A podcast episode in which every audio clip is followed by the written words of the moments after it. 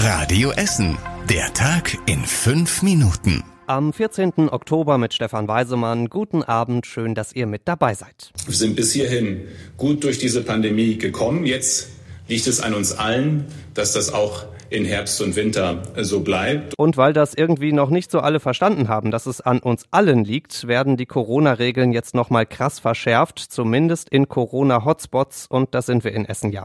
Bund und Länder sitzen seit dem frühen Nachmittag zusammen deswegen. Die ersten Ergebnisse sind am Abend durchgesickert aus dieser Mammutsitzung und die haben es tatsächlich in sich. In Corona-Hotspots dürfen zu feiern maximal noch zehn Gäste kommen und die dürfen auch maximal aus zwei Haushalten sein. Dann gibt's eine Sperrstunde. Um 23 Uhr müssen die Restaurants alle schließen. Und auch die Maskenpflicht wird nochmal verschärft. Sie soll da gelten, wo es voller ist und man nicht genug Abstand halten kann. Das könnte bei uns zum Beispiel auf der Kettwiger oder der Rüttenscheider Straße so sein. Was diese vielen Regeln jetzt ganz konkret für uns in Essen bedeuten und wann sie dann genau gelten, das werden wir wahrscheinlich erst morgen erfahren. Erstmal müssen die Regeln am späten Abend ja auch ganz offiziell noch verkündet werden. Die einzig sichere Regel ist aktuell auf jeden Fall, dass sich die Regeln regelrecht regelmäßig ändern.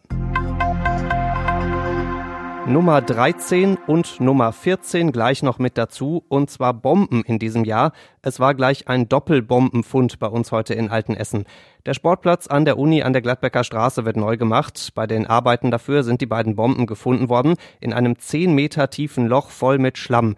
Entschärfer Frank Stommel musste deswegen erstmal einen großen Spezialsauger kommen lassen. Das Wasser ist raus, das wurde abgepumpt mit einem Saugwagen und wie es aussieht, wird es wohl klappen. Wir haben die Bombe gesichert, dass sie nicht irgendwie weiter oder tiefer rutschen kann und sind guter Dinge, dass wir in gut 20, 30 Minuten sagen können, wir können entschärfen. Vor der Entschärfung liegt allerdings die Evakuierung. Mehr als 4000 Menschen müssen aus ihren Wohnungen raus. Das ist eine ganze Menge. Wer nicht weiß, wohin, kann ins Gymnasium Nordost gehen, allerdings natürlich nur mit Maske.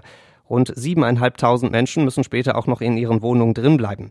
Um 20 Uhr läuft die Evakuierung noch. Bei Radio Essen hört ihr natürlich, wenn es da was Neues gibt. Und auf radioessen.de haben wir wie immer auch unseren Bomben-Live-Ticker. Wenn es sein muss, auch bis tief in die Nacht.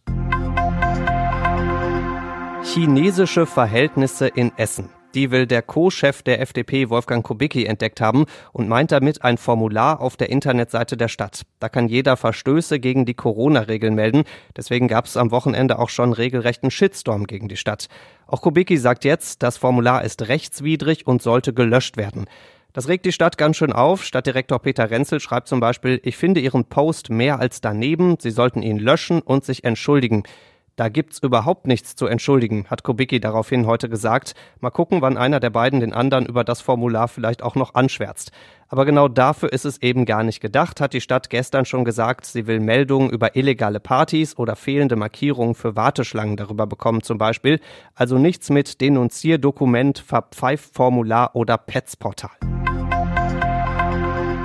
Das sind wirklich äh, Reste für den speziellen Kunden, der einfach nur über den Rabatt kauft und das irgendwo im Schrank vielleicht legt äh, für nächsten Sommer oder Badesaison in zwei Jahren. Aber äh, so wirklich ist da eigentlich nichts mehr. Irgendwie unwürdig waren die letzten Stunden für Karstadt Kaufhof am Willy-Brandt-Platz. Aus dem kolossalen Kaufhof Kaufhaus ist zuletzt eine reine Resterampe geworden. Am Haupteingang wurden noch die allerletzten Sachen verkauft, die wirklich bisher keiner kaufen wollte. Also Ostereier, ein paar Bikinis und ein paar grelle Sommerkleider waren noch übrig, mehr nicht. Und um 18 Uhr wurden dann heute die Türen zugemacht. Das war's, ein paar Tage früher als ursprünglich geplant. Der Besitzer will das Haus jetzt erstmal entrümpeln, renovieren und umbauen. Für danach gibt es ganz, ganz viele Ideen. Vom großen Supermarkt über Restaurants bis zu Wohnungen und einem Parkhaus war in den letzten Monaten schon alles dabei. Das allerletzte Stückchen Wehmut gibt's dann am Samstag. Dann treffen sich alle Mitarbeiter und Gewerkschaftler nochmal zu einer Kundgebung in der Innenstadt und schließen das ausverkaufte Kaufhaus ein letztes Mal zu und dann wirklich auch für immer. Und zum Schluss der Blick aufs Wetter. Novemberwetter und das mitten im Oktober gibt's morgen bei uns. Den ganzen Tag ist es grau in grau. Zwischendurch kann es immer mal wieder regnen. Das Ganze bei ziemlich viel Wind und maximal 12 Grad. Die nächsten Nachrichten bei uns aus Essen gibt's bei Radio Essen wieder morgen früh ab sechs. Bis dahin wünschen wir euch einen schönen Abend. Das war der Tag in fünf Minuten. Diesen und alle weiteren Radio Essen Podcasts findet ihr auf radioessen.de und überall da, wo es Podcasts gibt.